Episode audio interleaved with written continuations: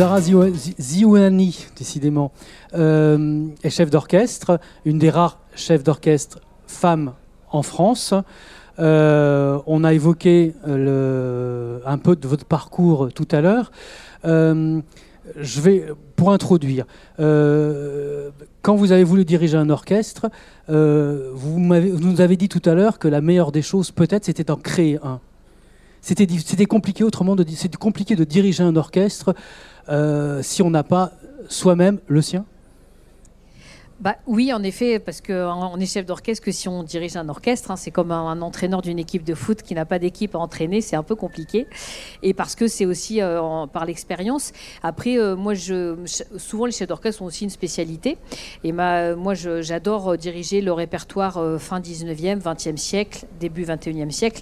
Donc ce sont des époques aussi où les orchestres sont particulièrement grands et donc avec les effectifs les plus grands. Donc c'est vrai que, voilà, étant jeune, quand j'ai commencé, c'était pas c'était loin d'être une évidence qu'on m'invite à diriger, notamment les grands orchestres symphoniques. Et aussi pour la simple et bonne raison que quand on est chef d'orchestre, on peut l'être de plusieurs façons. Alors soit on est directeur, directrice musicale d'un ensemble et on peut euh, du coup choisir les œuvres qu'on veut diriger, on peut choisir les instrumentistes, les musiciens avec lesquels vous voulez travailler, les solistes et même fixer des objectifs. Et aussi on est en chef d'orchestre invité euh, parfois à diriger des ensembles sur un temps donné. Donc euh, voilà, c'est deux façons très différentes d'être chef d'orchestre, puisqu'avec l'orchestre que vous dirigez tout le temps, bah, vous, pouvez étaler voilà votre travail sur plusieurs mois, plusieurs années un orchestre où vous êtes invité, bah, vous travaillez sur quelques jours euh, et, voilà, et peut-être que vous reviendrez plus jamais diriger cet ensemble. Donc quand moi j'ai commencé, moi j'avais non seulement envie d'avoir cette expérience-là, mais surtout j'avais plein d'idées que j'avais envie aussi de développer. Je savais que la seule solution c'était d'avoir euh, la main sur un orchestre, de pouvoir le diriger euh, et de, de, pouvoir prendre part à plein de décisions. Et donc en effet c'était la solution, c'était de le créer. Pourquoi ce nom Divertimento justement? Bah déjà, alors euh, c'est vrai qu'on utilise beaucoup la langue italienne dans la musique et, euh, c'est aussi des mots qui nous permettent euh, la langue italienne de se faire comprendre. Alors j'ai eu l'occasion beaucoup de, diriger des orchestres en France, mais aussi en Europe, beaucoup dans les pays du monde arabe aussi et également un petit peu aux États-Unis. Et ça m'est arrivé d'aller dans des pays d'Europe de l'Est, en Russie, où parfois les musiciens ne parlaient ni, ni anglais ni allemand, pas du tout français non plus, et que bah, les, mots italiens nous permettent en effet de se faire comprendre. Il y a également les gestes, bien évidemment. Et, euh, et du coup, le mot divertimento, c'est un mot, alors c'est une forme de la musique qui veut dire, qui est une forme qui est assez libre et qui est assez euh, dynamique. Et donc, je trouvais que cette notion de liberté et d'énergie et de dynamisme, bah voilà, c'était aussi euh, voilà, des, des, des, des, qualités sur lesquelles je voulais m'appuyer pour créer cet ensemble. Donc voilà, donc c'est pour ça que j'ai choisi ce mot divertimento. Quand on a 20 ans et qu'on on veut créer un orchestre, on passe pas une petite annonce. Je pense que c'est pas comme ça que ça, ça, se passe. Non, alors ça se fait par étapes. Alors en effet, aujourd'hui, c'est euh, plus facile d'en parler parce que ça fait 20 ans. Donc euh, euh, voilà, je peux m'appuyer aussi sur ce travail qui s'inscrit vraiment sur le long terme. au début, alors déjà, il fallait avoir un, des musiciens, donc fédérer des musiciens. Et c'est vrai que j'ai commencé, moi, la, direction d'orchestre, d'abord en, en enseignant dans différents conservatoires. Euh, donc en Seine-Saint-Denis, à la ville de Stein, Pavillon-sous-Bois, euh, particulièrement épantin, et également euh, à Paris. Et, j'avais donc l'opportunité de diriger des orchestres plutôt avec des étudiants qui étaient assez avancés et pour la plupart d'entre eux qui se destinaient à être musiciens professionnels. Donc déjà des orchestres de, bonne qualité. Et ce que je trouvais intéressant, c'est que hum, bah, à Paris, c'était des jeunes qui étaient plutôt issus de milieux sociaux assez aisés, assez même préservés. Et, euh, et à en Seine-Saint-Denis, plutôt des jeunes qui étaient vraiment issus de milieux très populaires, aussi euh, des origines sociales et culturelles très différentes, mais que tous avaient un point commun, c'est qu'ils étaient passionnés par la musique et que tous, euh, le point commun aussi qu'ils avaient, c'est qu'ils étaient euh, ancrés dans leur quartier, dans leur territoire et qu'ils n'en sortaient pas. Et je me dis, bah moi, ce que je veux, c'est que la musique, ça soit d'abord un lieu de rencontre. Alors peut-être j'aurai l'occasion de parler des autres rencontres après, mais on rencontre entre la musique classique et d'autres styles de musique, mais aussi rencontre entre des personnes. Et je me dis, il fallait que ça s'incarne aussi dans l'orchestre. Et donc, bah, quand j'ai souhaité créer l'orchestre Divertimento, j'ai d'abord invité les jeunes bah, de Stein et de Paris à se rencontrer. Donc, euh, bah, ceux de Stein sont venus à Paris pour des répétitions, ceux de Paris sont venus à Stein pour d'autres répétitions. Parfois, ils avaient, ils étaient jamais sortis de leur quartier ou de leur arrondissement. Et ça a été d'abord ce lieu de rencontre et, euh, après avec aussi des musiciens professionnels qui avaient envie de partager cette aventure. Donc ça, ça a été la première étape. Puis l'orchestre, petit à petit, après, s'est développé et est devenu professionnel entièrement. Euh, donc voilà. Et puis après, bah, il faut euh, bah, avoir aussi des gens qui nous font confiance. Et euh, il y a beaucoup d'endroits où euh, certains élus étaient assez convaincus de mon enthousiasme et de mon énergie, mais avaient du mal un peu à me faire confiance. Et bah, il a fallu que ça soit une association de plein de, caractéristiques, les musiciens qui s'associent à, à, cet engagement, et aussi bah, des élus locaux. Donc ça a été ceux de la ville de Stein qui m'ont fait confiance pour nous, nous aider à, à, venir nous installer, pour avoir une salle pour répéter, des chaises, des pupitres. Alors au début, quand j'ai créé l'orchestre, et qu'on partait en déplacement, bah, c'est moi qui conduisais le camion, euh, qui portais les timbales, je faisais les fiches de paye pour les musiciens professionnels. Donc euh, j'ai appris à tout faire. Donc j'en apprécie d'autant plus maintenant le, quelque part le confort quand je viens uniquement pour euh, me mettre devant le pupitre et diriger auprès de certains orchestres, mais, mais voilà, bah, j'ai mis euh, la main à la pâte comme, comme beaucoup. Et puis euh, petit à petit, ce projet s'est développé. Donc euh, en fait, un chef d'orchestre tout seul, il est rien parce qu'il a besoin de plein de musiciens pour pouvoir créer son orchestre et jouer. Mais j'ai envie de vous dire, et même au-delà de ça, il, a fallu qu'on ait bah, voilà, des élus qui nous fassent confiance, des partenaires du monde économique qui nous donnent un petit peu de moyens. Et ça, petit à petit, bah, ça s'est fait des musiciens qui avaient envie de travailler avec moi aussi. Donc c'est des différentes étapes qui se sont succédées pour amener l'orchestre là où il est aujourd'hui. Patient pour, euh, pour j'imagine, construire ces étapes. Vous m'avez montré une photo tout à l'heure. C'est une photo de l'académie. Donc j'imagine que c'est aussi un réservoir de talent pour l'orchestre. Ils sont jeunes, ils sont effectivement de diverses origines. Donc maintenant, vous vous appuyez sur cette académie? Oui, parce que bah, moi, ce que je trouvais important, c'est justement de dire que la musique classique, ça pouvait devenir aussi une culture populaire. Donc euh, voilà, quand vous êtes par exemple en région parisienne, que vous êtes à Stein ou à Saint-Denis. Euh, ou à Paris, bah, il faut que ça soit les gens qu'on voit dans la rue, qu'on voit à Gare du Nord à 18h, c'est-à-dire avec toutes les diversités que ça représente et que ça n'a pas d'intérêt de faire des concerts où on verra tout le temps que les personnes qui ont peut-être euh, plus de confiance en eux ou plus d'outils, euh, euh, voilà, ou plus d'expérience et qui vont aller au, à au concert, mais de dire que bah, c'est ceux qui vivent dans cette ville-là, avec ceux qui viennent des quartiers résidentiels, des quartiers populaires, et que quand on vient, euh, je sais pas moi, du Sri Lanka ou d'Afrique du Nord ou d'Amérique du Sud, c'est pas forcément un chemin naturel que d'aller écouter de la musique classique. Donc voilà, donc cette dimension de rencontre, elle m'a toujours un peu animée pour aller voir les gens et pour leur dire, bah voilà, moi j'aime la musique, j'ai envie de vous faire partager cet amour de la musique, venez au concert et vous verrez, je pense que vous ne serez pas déçus. Donc euh, voilà, il a fallu aussi créer ces temps-là pour qu'on puisse euh, avoir ces publics très différents dans ces concerts. Vous me parlez de votre programme tout à l'heure, donc euh, de, d'une semaine avant et puis de, ce qui va venir. J'aimerais bien que vous nous le redonniez parce que je trouve que ça éclaire beaucoup de choses. Oui, c'est tout à fait. Euh, alors, puis c'est vrai qu'en plus, j'ai pas complètement répondu à la question d'avant, mais par rapport aux jeunes de l'académie, c'est ça aussi, c'est-à-dire que ça a été la deuxième étape. C'est d'abord c'était d'avoir des, publics différents au concert, et puis aussi de se dire bah, que les jeunes, ils pouvaient eux-mêmes simplement être que spectateurs, mais pratiquer la musique. Donc petit à petit, bon bah voilà, en effet, maintenant aujourd'hui, si vous venez avoir voir un concert de l'Académie Divertimento, bah, on voit des jeunes très différents. Enfin, visuellement, ça se voit. Il y a beaucoup de filles, il y a beaucoup d'enfants, voilà, avec des origines culturelles aussi très différentes. Et c'est ça. Et je pense qu'aujourd'hui, bah, j'espère que dans les prochaines générations, on verra aussi ça dans euh, le visage des orchestres professionnels et, de et surtout aussi des publics des salles de concert. Donc euh, voilà, qu'on aille naturellement, par exemple, voir des concerts en Seine-Saint-Denis ou que naturellement qu'on aille à l'Opéra de Paris ou à la Philharmonie, on voit aussi cette diversité se représenter. Et, euh, et, oui, et moi j'aime aussi ce métier de musicienne parce que, bah, parce que tous les jours je fais des choses différentes. Et euh, voilà, hier j'étais en concert à, Astin, euh, voilà, pour un programme pour des, des, enfants, la petite enfance. Donc il y a des enfants de 3-4 ans qui sont venus au concert donc à l'auditorium de la ville de Stein. Donc voilà, avec des enfants qui sont venus de, partout de cette ville. Et euh, voilà, il y, a deux jours, on a joué à Au des Champs-Élysées, à l'Opéra de Paris il y a une semaine. Demain, on sera en Moselle, en milieu rural, euh, dans les campagnes de la Moselle. Euh, en Sarthe, mardi. voilà, à Montpellier, dimanche. Enfin, voilà, moi je trouve que c'est beau. C'est de ce métier-là me permet en tout cas de pouvoir voyager, de pouvoir rencontrer plein de personnes différentes. Et j'ai envie de vous dire, les dix premières années de l'orchestre Divertimento, on a notre vie qui s'est déroulé en Seine-Saint-Denis, en région Île-de-France. Et on a acquis une certaine expérience. Et puis après, cette expérience nous a permis d'être invités à aller faire ce travail-là dans d'autres régions de France. Et d'un seul coup, l'orchestre a beaucoup progressé sur les aspects artistiques et puis même dans ce qu'on était amené à proposer euh, comme projet pédagogique en direction des jeunes. Et il y a beaucoup de personnes qui me disent mais comment ça se fait qu'en 10 ans vous ayez fait tel, une telle progression?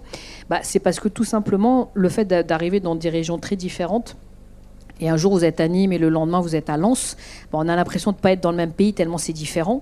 Donc en fait, euh, bah, tous les jours, euh, moi je ne peux pas m'installer dans ma zone de confort. On est obligé de, travailler pour être bon euh, tout le temps parce que tout, tout le monde mérite d'avoir le meilleur artiste devant lui, donc on essaie d'être à chaque fois le meilleur et que quand on va jouer aussi à la Philharmonie de Paris, il bah, faut qu'on honore aussi cette invitation parce qu'on a d'autres grands orchestres qui y sont quelques jours avant et quelques jours après.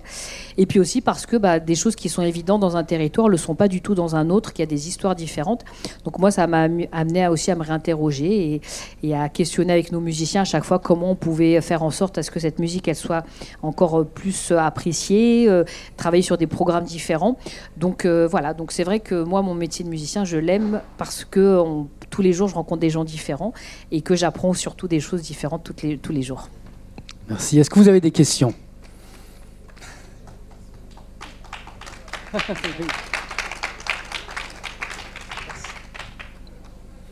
Quelqu'un se lance? Non? Dans votre itinéraire, dans votre itinéraire, j'ai vu que vous avez dirigé pendant cinq ans l'Orchestre national d'Algérie. C'était une, c'était bon, c'était aussi un, euh, aller vers vos origines et puis aussi une, une découverte euh, d'autres musiques à jouer avec avec votre orchestre de musique classique finalement.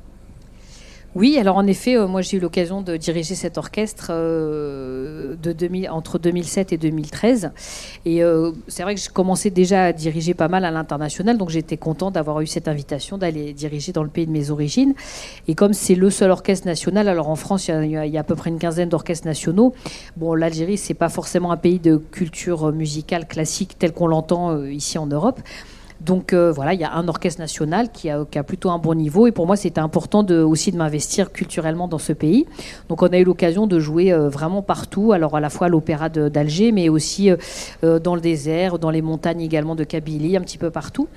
Et j'étais toujours à frapper de voir bah, des gens très différents. Ça m'est arrivé de jouer en, plein désert, voilà, avec aussi des bédouins qui venaient en tenue traditionnelle et parfois d'être la seule femme dans la salle, puisque dans l'Orchestre national d'Algérie, au début, il y avait que des hommes dans l'orchestre et dans le public, il n'y avait que des hommes. Et que c'était bah, quelque part voilà, une, situation assez atypique, assez originale et aussi assez belle de montrer que bah, dans un pays du monde arabe, alors quand je dis assez belle, il y a du chemin et que moi j'ai beaucoup travaillé pour qu'il y ait plus de femmes dans l'orchestre, mais que de dire que moi j'arrivais, j'étais euh, voilà comme j'étais et que je dirigeais un orchestre et qu'il y avait du monde qui venait pour voir ce concert. Donc euh, c'était euh, voilà, ça m'a peut-être En tout cas, ça m'a plu de, faire de, vivre cette expérience. Et puis, la première fois que j'ai fait un concert en Algérie, le directeur de l'orchestre est venu me voir en me donnant une partition. Et donc, je dirigeais une symphonie de Beethoven et un concerto de Haydn pour violoncelle et orchestre. Et en me disant, bah, tous nos concerts, on joue une musique classique algérienne. Donc, euh, voilà, il m'a tendu une partition. Et donc, moi, je l'ai travaillée. Alors, moi, je suis plutôt spécialiste de Beethoven, de Brahms, de Tchaïkovski, de Saint-Saëns. Donc, euh, voilà, j'ai appris euh, la partition voilà, qu'on m'a donnée. Et, et, dans le public, je voyais tout le monde, c'était d'une évidence pour tout le monde d'écouter du Beethoven et après d'écouter une musique classique algérienne parce que, bah voilà, euh, pour eux là-bas, ils se posaient pas la question. C'est comme ça. Ils, écoutent de la musique classique européenne, ils écoutent leur propre musique classique. Et moi, je trouve ça chouette. Et euh, alors, ça m'a un tout petit peu à un moment donné interrogé parce que au moment du concert, vous finissez la cinquième de Beethoven et après vous passez à une musique, avec de la derbouka. Ça faisait un tout petit peu bizarre, mais quelque part je voyais que c'était bizarre pour moi, mais ça l'était pas pour les autres. Donc quand je suis revenue en France, euh, à chaque fois je revenais en France, ça m'a aidé à réfléchir et je me suis dit bah tiens en fait. Euh, pourquoi non Peut-être qu'on cloisonne un peu trop dans nos programmes musicaux, d'un côté la musique contemporaine, d'un côté la musique classique, d'un côté les musiques du monde, et qu'en fait euh, la musique symphonique, quand on, l'étudie d'un peu plus près, bah, il y a beaucoup de liens qui se sont faits entre des arts, des liens entre les cultures. Euh, si on regarde par exemple deux, opéras qui sont parmi les plus célèbres de, des opéras de musique française, euh, tout à l'heure j'ai fait passer, quand on était dans la grande nef, des extraits de l'opéra Samson et Dalila de Camille Saint-Saëns et euh, qui est un des opéras qui est, les plus joués dans le monde. Et ben Camille Saint-Saëns s'est beaucoup inspiré de la musique classique d'Algérie. Euh, Carmen de Bizet, euh, il y a beaucoup de références à la culture espagnole.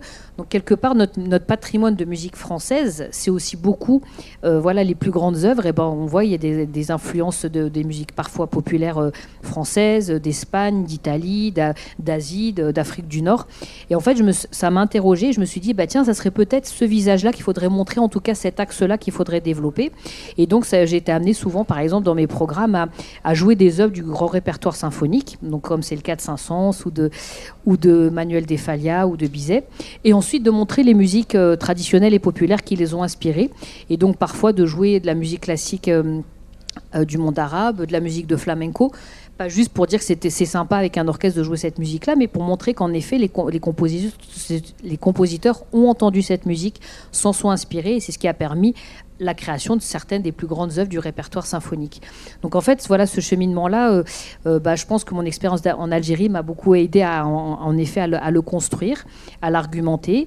Et puis parfois, bah, justement, euh, dans, mes programmes, j'aime bien faire ce lien entre les musiques classiques, les musiques traditionnelles, la musique symphonique et le jazz, parce qu'on peut retrouver ça aussi. Et en effet, partout dans le monde, Maintenant, en fait, quelque part, la mondialisation a un peu gagné la musique symphonique parce qu'il y a des orchestres symphoniques partout dans le monde et que ce n'est plus simplement qu'une culture européenne, mais qu'aujourd'hui, un compositeur qui compose en Australie ou qui compose en Chine ou qui compose en Mexique, bah, il s'est approprié le, langage du, répertoire d'orchestre, mais souvent on retrouve bah, des éléments aussi de la musique populaire du Mexique, de la musique des aborigènes d'Australie ou de Chine, et c'est cette rencontre-là que je trouve vraiment très bien et que bah, j'ai essayé de beaucoup montrer dans les programmes musicaux que, que je, que je porte avec euh, l'Orchestre Divertimento.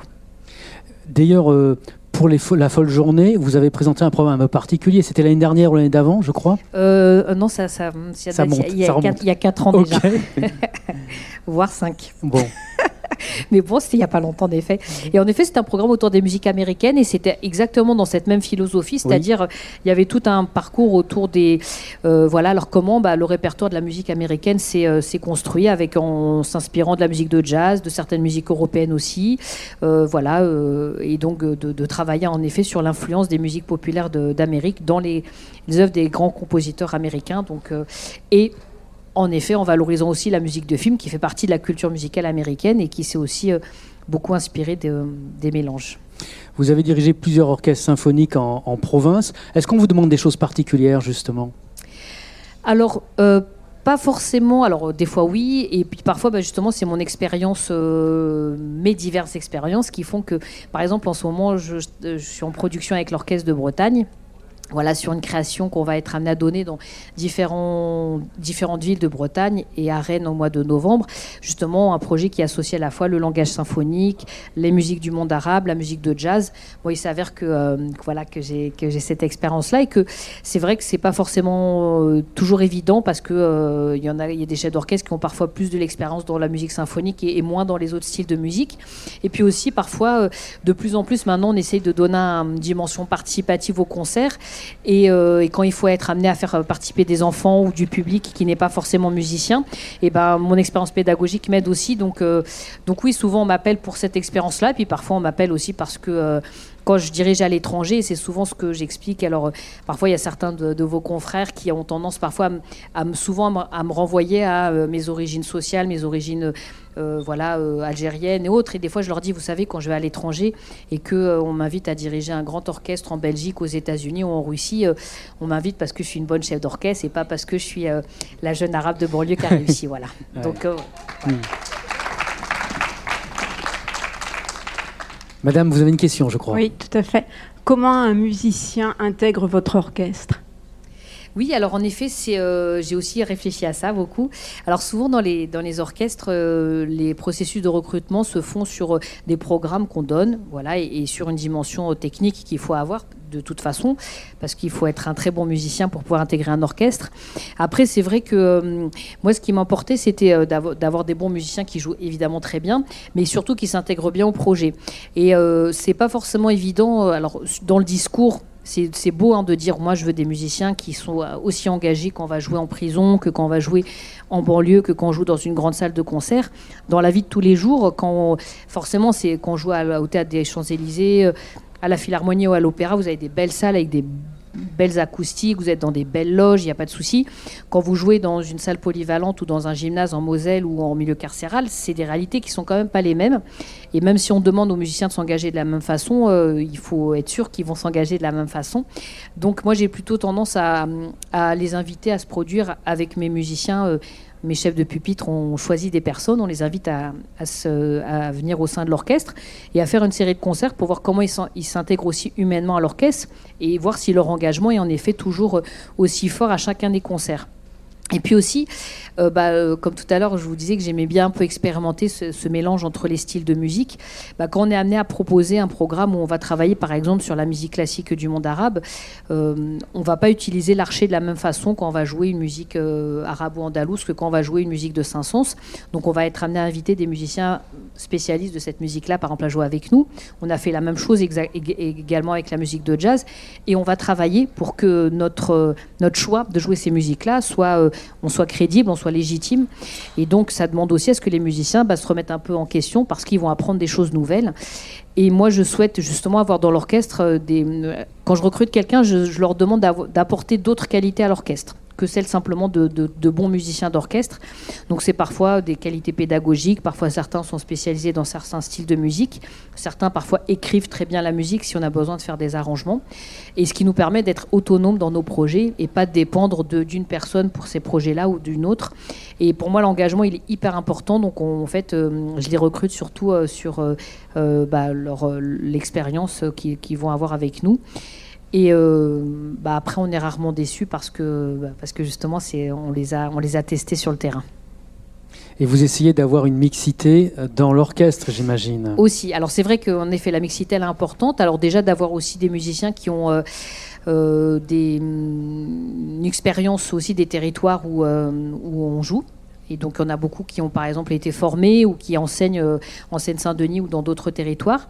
Et puis aussi, par exemple, pas mal de femmes voilà, beaucoup de femmes, parce que aussi euh, certaines d'entre elles n'ont pas forcément toujours l'occasion d'être nommées à la tête, euh, voilà, enfin dans des grands orchestres, par exemple en tant que chef de pupitre, trompette solo ou timbalier solo ou autre.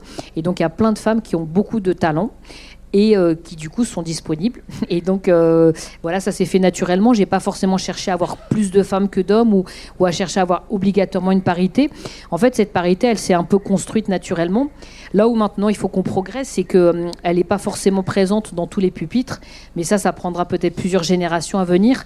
Et qu'aujourd'hui, si vous venez écouter l'orchestre Divertimento, vous trouverez des femmes au pupitre de trompette, de corps, de percussion, mais il y aura quand même majoritairement des hommes. On, aura, on a beaucoup plus de femmes dans les cordes, dans les bois. Mais ça, j'ai envie de vous dire, c'est dans le milieu musical partout comme ça. Et que c'est dans notre académie qu'on essaie maintenant aussi de former, euh, de faire, de faire changer les choses. Et, que si des garçons ont envie de faire de la flûte ou de la harpe et des filles du trombone et de la percussion, bah, qu'il n'y ait, pas de souci avec ça et que, et que, que les représentations puisse changer et que bah, c'est plus facile quand on voit dans un orchestre euh, une femme dirigée ou qu'on voit une femme euh, au pupitre de percussion ou trompette, bah, c'est plus facile pour une femme de justement une jeune fille pardon de s'identifier, de se projeter. Donc on essaie de faire aussi ce travail auprès des jeunes générations pour faire changer les choses et, et qu'il y en ait fait plus de, femmes euh, dans nos orchestres.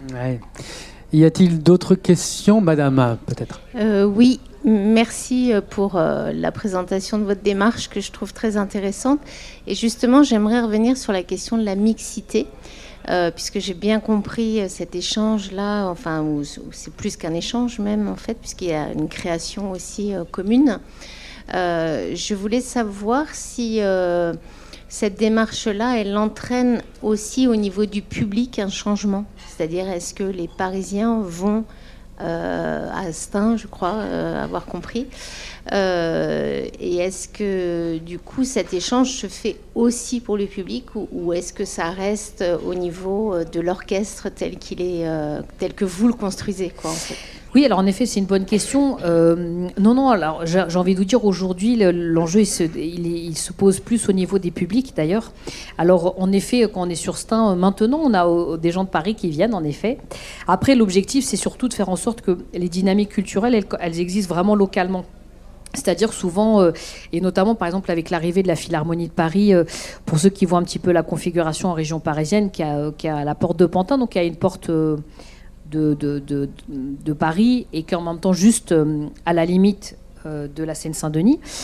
Mais qui n'est pas en Seine-Saint-Denis du coup, parce que du coup ça fait aussi la différence. Mais et que souvent à un moment donné, bah, il y a des, élus locaux, des décideurs qui ont dit ah, mais maintenant qu'on a la Philharmonie à cet endroit-là, en gros, il n'y a plus besoin d'investir sur, la, sur le territoire, sauf que il y a beaucoup d'endroits. Alors je prends l'exemple de Stein parce que je le connais bien, c'est la ville où on a notre on est en résidence et on a nos locaux, mais il y a des quartiers où à 19h, 20h, vous n'avez plus de bus, il y a des problèmes d'insécurité. Euh, donc forcément, euh, il, faut, il faut arriver à ce que ces dynamiques-là, elles existent à la ville de Stein et que quelqu'un qui a envie d'écouter un concert, s'il peut aller à la Philharmonie mais il ne peut pas rentrer chez lui parce qu'il n'y a plus de transport, ça, il ira jamais du coup. Donc c'est vrai qu'on travaille beaucoup pour euh, aussi réunir les conditions avec, euh, on organise des navettes avec les services municipaux, avec la RATP. Euh, on organise aussi le fait de sécuriser les, lieux autour du théâtre pour que justement on ait au sein déjà de la ville bah, des personnes de, tous les quartiers. Et aujourd'hui, en effet, il y a des personnes qui aiment bien, alors euh, des, Parisiens qui aiment bien nos programmations, qui viennent nous voir à Stein.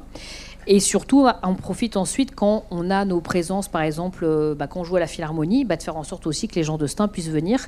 Alors pareil, on va organiser des navettes. Euh, donc la dernière fois qu'on a joué à la Philharmonie, il y avait des bus qui sont venus des Hauts-de-France, de la Sarthe, et de plein de villes de Seine-Saint-Denis. Et donc, euh, bah, c'était une, salle vraiment avec beaucoup de diversité, avec les abonnés habituels de la musique euh, classique, mais aussi avec les personnes qui venaient de ces différents territoires, parce que soit parce qu'ils se sentent pas forcément à l'aise, comme ils nous connaissent, et peut-être j'en ai pas assez parlé tout à l'heure, je parlais un petit peu ces dimensions de rencontre, mais euh, au début, moi, ce qui m'a un peu frustré en faisant ce métier, c'est qu'on joue, on monte sur scène. Alors, surtout en tant que chef d'orchestre, les gens ils vous applaudissent. Même moi, on m'applaudit avant même que j'ai rien fait. C'est-à-dire que je rentre sur scène, l'orchestre se lève, tout le monde m'applaudit, j'ai encore rien fait que déjà. Alors je me dis, bon, ça met un peu la pression pour faire bien son travail. Mais donc du coup, en fait, euh, bon, je donne le meilleur de moi-même, mais on ressort et puis on se retrouve. C'est un métier où on est vite seul. On est seul devant l'orchestre, on est seul devant le public. Vous rentrez, si vous êtes en déplacement, vous êtes seul dans, votre chambre d'hôtel. Et donc moi, j'étais un peu frustrée de ne pas parler avec les gens, de ne pas les rencontrer. Et donc je me suis dit, bah tiens, au travers de, des projets qu'on fait avec l'orchestre, bah tiens, on va aller rencontrer le public avant ou après euh, et, c'est en allant bah, dans les établissements scolaires, les centres sociaux, les maisons de quartier, les médiathèques, en fait là où les gens vivent, enfin je le dis de façon un peu familière, mais là où les gens vivent, et eh ben, on va les rencontrer, puis on, présente la musique, et c'est comme ça que petit à petit on a fait en sorte qu'ils viennent au concert. Et donc alors ça, ça se fait pas euh, comme ça en un claquement de, doigts. Et c'est aussi pour ça d'ailleurs que dans l'activité de l'orchestre, on, on a souvent des résidents sur un territoire sur trois ans, parce que c'est vraiment le temps minimum qu'il faut. Euh, parce que euh, bah, pas si vous venez faire un concert un soir, c'est pas pendant ce, temps-là que vous pouvez faire ces rencontres-là. Donc ça demande du temps.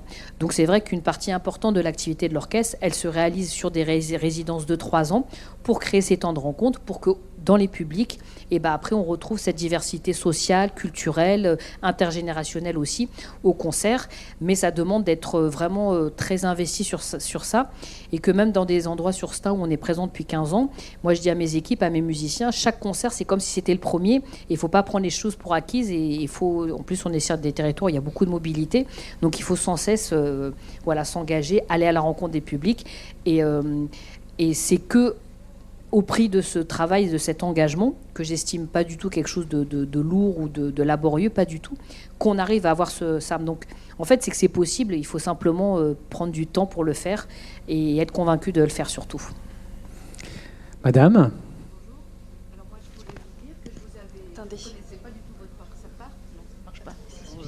Pardon. Ça y est. Voilà. Que je connaissais pas du tout votre parcours, mais je vous ai vu dans une émission euh, à la télévision il n'y a pas très longtemps dans Prodige. Et je vous ai vu diriger et je vous trouvais extraordinaire. J'aimais beaucoup votre gestuelle et surtout j'avais beaucoup apprécié votre pédagogie avec les enfants. Alors, c'est vous qui êtes allé ou on vous a demandé euh, d'être avec ces enfants-là euh, Comment ça s'est passé pour vous euh, de, participer à cette chose-là? Est-ce que vous êtes avec votre orchestre ou est-ce que vous êtes avec un autre? Parce que ça doit être difficile de s'adapter déjà à un autre orchestre, avec des enfants qui se prennent peut-être aussi euh, la grosse tête, je ne sais pas, ce sont des prodiges, soi-disant. Donc euh, j'avais admiré votre euh, pédagogie avec eux, notamment pendant les, répétitions. Bah déjà, ça se passe bien pour répondre à votre question. Alors après, vous avez raison. Alors pour rejoindre à la question de Michel tout à l'heure, typiquement, c'est un projet sur lequel on m'a demandé de venir parce que j'avais l'expérience artistique et l'expérience pédagogique. Et alors, ça peut paraître comme ça d'une évidence, mais il n'y a pas beaucoup de. Parfois, les chefs d'orchestre sont concentrés sur leur travail artistique, et c'est pas du tout un reproche. Chacun fait ce qu'il veut. Moi, pour ma part, euh, j'ai toujours voulu que mon métier de chef d'orchestre, je puisse aussi avoir une partie importante euh, voilà, euh, dans la transmission pédagogique. Et donc euh, cet exercice-là, il est loin d'être évident, et vous avez tout à fait raison, parce que déjà, on, vient pour diriger un orchestre national. Donc là, c'était l'Orchestre national de Lorraine. J'ai eu l'occasion, dans les précédentes émissions, de diriger l'Orchestre de l'Opéra de Montpellier, ou de Strasbourg, ou l'Orchestre national de Lille. Donc on vient dans un temps très donné, très précis, pour pouvoir bah, livrer un projet de qualité en quelques jours après. Euh, avec un orchestre qui ne me connaît pas du tout. Donc, euh, quelque part, des fois, c'est pas plus mal parce que quand vous connaissez un orchestre, vous savez qui est un peu grincheux, qui ne l'est pas, avec qui il faut être diplomate, avec qui il faut pas l'être. Là, j'arrive, on n'a pas le temps, en gros, de, voilà, pour tout ça. Il faut être euh, évidemment très, très bon. Et je vous cache pas que quand euh, moi j'arrive diriger un orchestre qui me connaît pas, ben, même la façon dont vous arrivez sur scène, où vous allez saluer le premier violon, vous allez vous exprimer devant l'orchestre, vous allez être jugé sur n'importe quel geste que vous allez faire, sur votre façon de faire travailler l'orchestre, parce que bah, les musiciens sont pas habitués à voir euh, une femme arriver. Et en même temps, moi, ce qui me rassure, c'est qu'aujourd'hui, les orchestres maintenant sont euh, ont juste envie d'avoir un bon chef d'orchestre, que ce soit homme ou femme. Donc, euh, donc là, en effet, les enjeux sont, sont particuliers parce qu'on euh, on travaille avec des jeunes qui n'ont aucune expérience de concert et de jeu avec un orchestre. Pour la plupart, d'ailleurs, même pour tous, c'est la première fois qu'ils jouent avec un orchestre. Et on leur demande d'avoir l'expérience des grands solistes internationaux. Donc, comme ils n'en l'ont pas, et ben moi, l'enjeu, c'est tout le travail, c'est moi qui dois apporter ça, c'est-à-dire de leur donner les clés en quelques répétitions de, euh, et c'est ce que vous avez pu voir, je pense, dans le travail, c'est en quelques répétitions de leur donner un petit peu les clés pour faire en sorte qu'ils puissent jouer avec un orchestre, qu'ils puissent eux-mêmes se faire plaisir, et puis surtout, bah, quand vous vous retrouvez euh, en tournage, euh, puisque c'est enregistré, mais même si on en a déjà fait certaines en direct, mais c'est enregistré avec un orchestre professionnel, avec un public où il y a plusieurs milliers de personnes. Donc euh, là, typiquement, ça fait partie des projets où c'est France Télévisions qui m'a demandé de venir parce que justement, j'avais à la fois cette expérience avec les orchestres nationaux et avec les jeunes. Merci. Est-ce qu'il y a d'autres questions? Oui, madame. Bonjour madame, j'admire votre parcours. Je vais vous demander, euh, en vous écoutant euh, parler des enfants, des musiciens, rencontrez-vous des musiciens qui ne jouent qu'à l'oreille Enfin, si j'arrive à m'exprimer, dire qu'ils ne savent pas lire ni écrire la musique, D'accord. ni apprendre le solfège. C'est marrant parce que vous n'êtes Oui. pas la première à me Voilà, poser la c'est- question aujourd'hui. musiciens, en fait. Entre autres, euh, les à musiciens, fait. quelquefois, euh, tziganes. Et... Alors, dans les musiciens euh, d'orchestre, euh, tout le monde sait lire parce que ce serait pas possible. Euh, donc voilà, tout le monde sait lire euh, parfaitement, bien évidemment. euh, et puis chacun a la partition qui correspond à son instrument et, on est tous là. Après, en effet, vous avez raison, il y a beaucoup de projets que j'ai été amené à faire autour de certaines musiques de jazz ou musique traditionnelle avec des musiciens qui sont parfois de renommée mondiale et internationale et qui ne savent pas lire la musique. C'est comme ça, donc on, voilà, on s'adapte. On a des, parfois des codes. ils travaillent beaucoup sur des carrures musicales, sur des modes. Euh, voilà, on, a comme ça des, repères qu'on se donne pour travailler ensemble. Et c'est ce qui est parfois à la fois difficile à la fois super riche, c'est que des musiciens qui ont des habitudes de travail très différentes. Et tout à l'heure, par rapport à la question de Madame sur euh, les projets de télévision, parfois même sur, euh, euh, on est un orchestre et d'associer la dimension de l'orchestre avec la dimension de la télévision, avec la dimension des enfants. Bah, chaque univers est très différent avec ses habitudes, ses conventions, et d'arriver à tout réunir, c'est parfois super compliqué. Donc, et en même temps, c'est ce qui est super intéressant aussi. Donc, quand on travaille avec des des musiciens qui ont des parcours différents, bah souvent il y en a plein d'entre eux qui ne, savent pas forcément lire la musique parce que dans leur euh, domaine musical, ça, ça se passe comme ça. Parfois, euh, par contre, pour les enfants qui, commencent la musique, moi j'aime bien essayer d'avoir une approche qui se fait aussi par l'oralité et pas forcément par la lecture, même si pour moi les, les exigences sont les mêmes. Alors, je vais essayer d'être un peu précis dans mon propos. Euh, ça m'est arrivé de travailler dans des territoires avec des enfants qui sont parfois plus en fragilité sociale, euh, conditions financières et, et familiales pas faciles. Bon, bah voilà, bah, on sait que euh, moi, l'objectif va rester le même que dans une famille euh, qui est peut-être avec des enfants qui sont peut-être mieux, plus accompagnés ou mieux accompagnés. Par contre, c'est la façon dont on va l'amener à ce, point de- d'exigence qui va être différent. On va être amené à avoir peut-être plus de séances, à travailler différemment. Mais par contre, l'exigence va être la même. Alors, je dis ça parce que euh, parfois, ça m'est arrivé de travailler sur des projets où on me dit ah oui, mais les enfants, ils ont du mal à lire la musique, donc du coup, c'est pas grave. On va être moins exigeant et puis ils liront pas la musique et on fera tout à l'oreille. Moi, le, travail par l'oralité, j'estime que ça doit être un plus pour permettre aux enfants de mieux sentir la musique et de pas être simplement sur quelque chose d'un petit peu trop scolaire. Et que souvent c'est une des premières étapes pour leur faire sentir la musique, leur faire écouter, entendre la musique. Mais après, dans un second temps, ils vont toujours apprendre la lecture, mais je trouve qu'ils assimilent mieux les connaissances quand ils ont ressenti les choses avant. Donc la dimension de l'oralité, souvent je l'utilise dans la pédagogie, et aussi parfois parce que j'aime bien les projets participatifs et que souvent euh, on invite parfois euh, le public même à participer avec nous à une séquence dans un concert autour du chant, autour des percussions corporelles par exemple, voire même avec des instruments mais sur des, des notes très, très précises, et que parfois on a quelques séances et on se donne un objectif d'arriver à jouer une partie, et que bah, du coup, on travaille que par l'oralité pour euh, permettre à des enfants ou même des adultes. Euh, on a fait un gros concert à la Philharmonie de Paris il n'y a pas longtemps où il y avait 500 personnes qui chantaient. Sur les 500, il y avait peut-être la moitié qui ne, qui ne lisaient pas. Alors, on a travaillé sur un an. Donc, quand on a écouté le résultat final, on ne se dit pas qu'il y en a plein qui ne savent pas lire la musique. Donc, ça veut dire que c'est possible. Après, ça a bien sûr ses limites. Mais, euh, mais moi, j'aime bien aussi dire que bah, même si on n'est pas musicien, que ça ne soit pas un frein pour pourquoi pas participer à un projet ambitieux. Merci, monsieur. Je crois que vous avez une question. J'en aurais une aussi, pardon, j'en aurais une aussi avant ta conclusion. Si vous me le permettez, j'aurais une faveur à vous demander. Bien sûr. Vous avez parlé de percussion physique, vocale Vocale. Vocale Corporelle. Corporelle, c'est Oui. ça. Je, je pourrais intervenir après, vous permettez? Merci. Monsieur. Et vous ne me faites pas de vacherie. Hein. Non, non, non, mais ce matin, j'ai chanté avec les choristes de l'opéra. Donc j'ai un peu un rêve pour ce soir. Vous êtes vraiment un ovni pour moi. Ah, Donc, euh, et- il y a eu Zidane, Zinedine Zidane ZZ, un chef d'orchestre footballistique. Et aujourd'hui, il y a Zaya Ziwani, un autre ZZ euh, au niveau de la musique. Donc, euh, excusez-moi cet aparté, mais je, je souhaiterais que vous puissiez, autant que faire se peut, à partir de votre parcours, votre histoire, votre recul, nous dire Selon vous, qu'est-ce qui pourrait favoriser l'éclatement du plafond de verre et l'émergence de nouveaux ZZ dans d'autres domaines euh, que, que la musique et le sport, des domaines comme la science et la politique Oui, alors après, euh, Merci. euh, merci de votre intervention. Euh, en fait, moi aujourd'hui, euh, notamment avec notre académie, moi je reste souvent très euh, lucide avec ça et je dis peut-être que sur, euh, déjà pour former un musicien professionnel, il faut 20 ans. Donc des fois aujourd'hui, on me dit oui, ça y a combien de musiciens professionnels vous avez formés? Je, leur dis aujourd'hui, je peux pas vous dire parce qu'ils n'ont pas encore fini de se former. Alors il y en a quelques-uns qui viennent, qui sont déjà en cours de parcours au sein de notre académie. Mais j'ai envie de vous dire, c'est c'est pas ça. si j'en forme, et j'en ai déjà formé quelques-uns au niveau professionnel, j'en suis ravie. Pour moi, c'est plutôt pour tous les autres. Et que euh, la musique classique, et l'orchestre particulièrement, c'est une super belle école de la vie.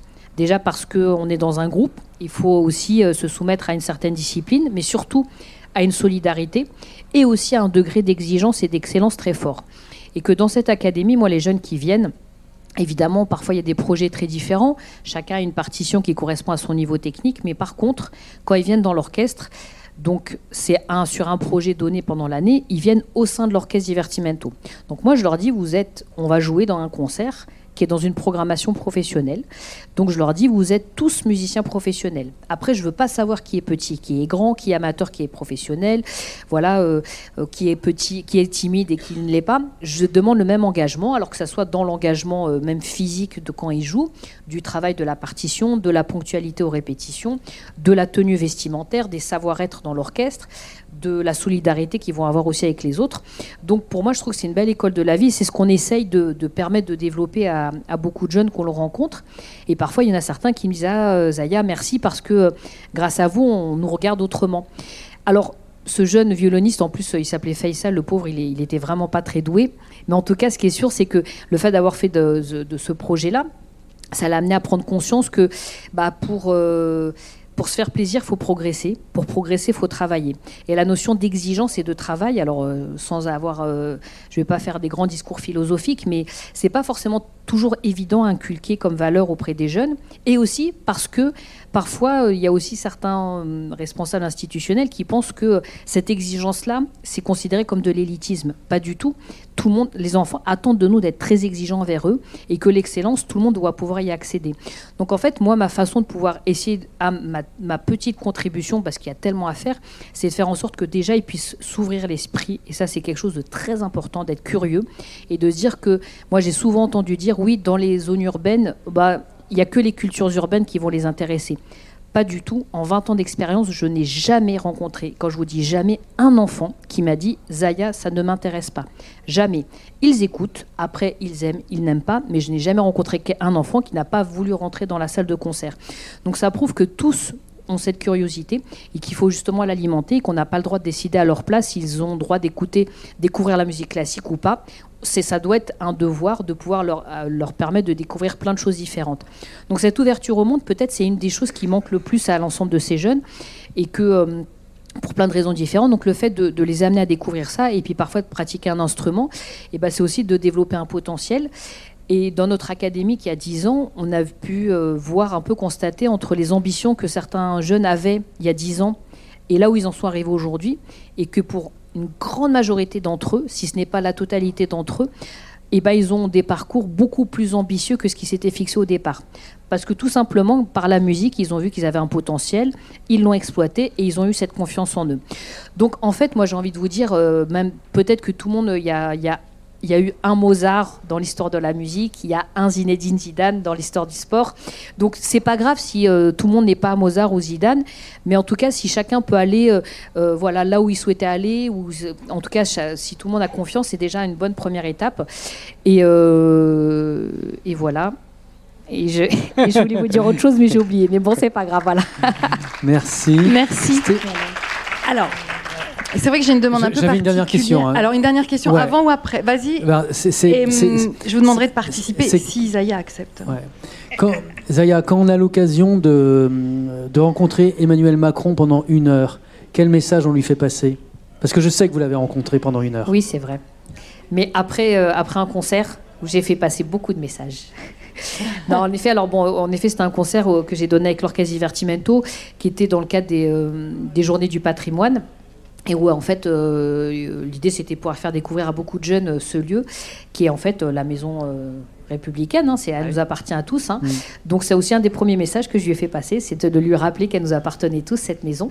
Et surtout on est venu avec l'Orchestre Divertimento et avec les jeunes de notre académie euh, de Seine-Saint-Denis, donc avec des jeunes qui avaient, euh, voilà, où ça se, la diversité se voyait sur leur visage. Et que voilà, et que du coup, bah, il était quand vous venez à un concert, euh, tout à l'heure j'en parlais un petit peu, que, vous vivez le concert, en fait c'est un orchestre symphonique, ça n'a rien à envier à un concert de rock, vous, prenez beaucoup de, de sons, d'énergie, puis il y a aussi beaucoup d'émotions que vous vivez.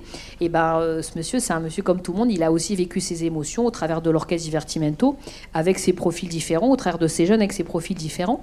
Et en fait, qu'on a discuté après, euh, voilà, il était un peu, euh, il s'attendait pas à ça en fait. Et je lui dis mais vous attendiez à quoi en fait, Monsieur le Président? Et donc il m'a dit bah en effet je m'attendais pas à ça. Et donc je lui ai rappelé que c'était important euh, que sur l'ensemble des territoires de continuer à, à investir et que dans un, une époque aujourd'hui on enlève beaucoup de financement aux, collectivités locales et que c'est aussi les collectivités locales qui portent beaucoup la culture en France et qu'aujourd'hui s'il y a un orchestre divertimento à Stein ou dans d'autres endroits c'est que c'est parce que aussi beaucoup d'élus locaux et c'est malheureusement pas grâce au financement qu'on a au niveau national que ça existe. Donc je lui ai rappelé que bah, il y a beaucoup d'inégalités qui existent en France et ça je crois qu'on le sait par rapport à la mobilité, aux effectifs qui sont donnés dans les hôpitaux, euh, les transports, euh, les effectifs de la police ou de l'éducation nationale dans les territoires, mais que la culture c'était aussi un des sujets où il y avait le plus d'inégalités et que si ça continuait comme ça, je lui dis voilà l'orchestre que vous avez écouté aujourd'hui, Monsieur le Président, bah, peut-être que dans quelques semaines il n'existera plus parce qu'à force de baisser les dotations partout, et ben nous, on n'a plus les moyens de fonctionner et que comme au niveau national, encore aujourd'hui, l'orchestre Divertimento, il est considéré comme un orchestre qui, est un peu particulier, qui est un peu atypique, et que les endroits où on va jouer en milieu rural ou en milieu urbain, ben, on considère ça comme de la politique de la ville et pas comme un travail culturel, et ben que du coup, notre, notre engagement de terrain, qu'il a valorisé d'ailleurs, qu'il a, a, sur lequel il m'a beaucoup félicité, et ben cet engagement de terrain, on pourrait plus l'avoir parce que les politiques publiques euh, ne nous le permettraient pas. Donc euh, bah voilà, euh, on a donné un concert, c'était important de montrer l'excellence de notre travail, parce que comme justement il enseigne Saint-Denis, et bah souvent je dois convaincre les gens de leur dire, vous savez, c'est aussi un, orchestre professionnel, c'est pas un orchestre d'amateurs, parce que la plupart pensent que c'est pas possible d'avoir un orchestre professionnel en Seine-Saint-Denis, ou c'est pas possible qu'un orchestre professionnel aille en milieu rural ou aille en milieu carcéral. Donc c'est un peu le message, et c'est bien qu'il l'ait vu de ses propres yeux. Donc voilà, donc maintenant continue à, être euh, engagé pour les convaincre. Voilà. Merci, pour tout ça. Merci beaucoup. Stéphanie, je crois que tu as quelque chose à nous demander. Alors Merci moi, beaucoup, quelque chose à vous demander qui n'est peut-être pas. Alors vous nous quittez, vous avez tort. Je ne sais pas si c'est possible. Vous avez parlé de percussion corporelle oui. tout à l'heure. Vous nous avez expliqué que vous le faisiez, vous faisiez découvrir cette euh, activité, enfin cette, cet apprentissage euh, aux amateurs. Est-ce que vous seriez d'accord pour nous montrer, nous embarquer dans cette histoire pendant quelques minutes? Et je ne vous cache pas que c'est aussi pour faire une photo parce que c'est vous qui clôturez la Gora. moi, et on aimerait bien, faire quelque chose avec vous. J'aime bien faire ça quand il y a des musiciens avec moi. Alors vu qu'il n'y en a pas, par contre, je peux vous apprendre et je serais ravie. En plus, il y a des petits jeunes avec. Euh, donc c'est pour la relève de demain. Oui, exactement. De vous apprendre à, diriger euh, une, des battues du chef d'orchestre. Ah bah, avec plaisir. Est-ce que vous voulez vous approcher Je vous avais parlé d'une photo, si vous voulez bien vous lever. Voilà. Alors, Mesdames, Messieurs, approchez-vous. Je pense qu'on va voir quelque chose d'exceptionnel pendant quelques instants. Tout à l'heure, j'expliquais, enfin j'en avais parlé un petit peu cet après-midi, que par rapport au geste du chef d'orchestre, il y a... Euh, voilà. Alors, euh, il y a des gestes qui sont, qui sont les mêmes peu importe où on va diriger dans le monde, et puis il y a des gestes qui, euh, qui, vont être propres à chaque personne. Alors, à votre avis, je vais vous faire un petit quiz. si je fais ce geste-là, qu'est-ce que ça représente pour vous? On arrête, tout à fait. Alors si par exemple je fais ce geste-là, voilà, donc crescendo, et si je fais ce geste-là, voilà. Alors, je vais battre une mesure et vous allez me dire à votre avis si la musique que j'entends dans ma tête et que je dirige, est-ce qu'elle est rapide ou est-ce qu'elle est lente? Rapide. Et je vais jouer, je vais diriger d'une autre façon et vous allez me dire si vous pensez que la musique elle est plutôt incisive ou douce. Moi, je suis sympa, je vous donne deux options, hein, ça va. incisive. Donc vous avez vu qu'en quelques secondes, vous avez compris plein de choses, plein de, de, voilà, de gestes. Alors après, évidemment, en fonction de la musique, en fonction des personnes que vous avez en face de vous, vous allez être amené à faire ces gestes plus ou moins forts, plus ou moins, euh, voilà, euh, avec plus ou moins de caractère, mais en effet, c'est les quelques gestes. Alors après, la plupart des compositeurs ont euh, composé leur musique sur des, des musiques à, deux temps, à trois temps ou à quatre temps. Et ces figures de musique à deux temps, à trois temps et à quatre temps, et eh ben en effet, partout dans le monde, on les dirige de la même façon. Alors ce que je vous propose, on va d'abord apprendre à diriger la mesure à deux temps. Vous allez voir, c'est très simple. Donc on lève tous la main droite. Attention, parce que moi je suis à l'inverse de vous, forcément. Hein, donc la main droite. Et le, le repère en musique, c'est toujours le premier temps. Donc le premier temps, il sera toujours en bas. Un et deux. Un et deux. Il faut, ce qu'il faut se dire, c'est qu'il euh, y a une ligne imaginaire, c'est comme si vous aviez une ligne devant vous, et que les musiciens, eux, imaginent ce premier temps quand le geste va rencontrer cette ligne imaginaire. Donc en fait, il faut descendre, pas forcément en bas jusque-là, mais à peu près euh, un peu au niveau du nombril. Bon, ça c'est super, vous avez vu la mesure à deux temps, c'est assez simple. Maintenant, la mesure à trois temps, vous allez voir, c'est pas très compliqué, donc on part toujours en haut, la main droite, voilà, et premier temps en bas, le deuxième temps à l'extérieur, donc comme ça, deuxième temps. Et troisième temps en haut. 1, 2, 3. 1, 2, 3. Puis après, en fonction, voilà, on va, on va faire ça avec plus de souplesse, ou au contraire, un peu plus tonique si jamais c'est une musique un peu tonique. Voilà. Et maintenant, la mesure à 4 temps. Alors, vous allez voir, il y a une autre dimension qu'on va rajouter. Donc, toujours on lève le, le bras en haut, le bras droit. Premier temps en bas. Et le deuxième temps, on va le mettre à l'intérieur vers le cœur. Vers le cœur, 2, 3 à l'extérieur et 4. Donc, premier temps, 1, 2, 3, 4, 1, 2, 3, 4, 1. Alors parfois les, enfants, alors ce que je vous propose, regardez, on va, on va battre la mesure à deux temps. Et pour les petits jeunes, vous connaissez Star Wars, les jeunes? Alors, on va, on va, on va, je vais chanter, euh, je vais essayer, essayer, de chanter, parce que la plupart des enfants, je leur mets un enregistrement qu'on a fait de Star Wars, donc ça envoie les watts un peu. Et donc on y va. Alors, vous allez voir, attention, ça va aller vite. Hein. On y va. Et ta ta ta pam pam pa pa pa pam pa pa pa pam pa pa pa pam pa pa pa pam voilà c'est à deux temps donc ta ta ta ta voilà ta ta ta pam pam pa pa pa pam voilà. Et vous êtes déjà fatigué? Non mais c'est quoi ça? Non, je rigole. Bon, merci à tous. Merci Zaya, merci.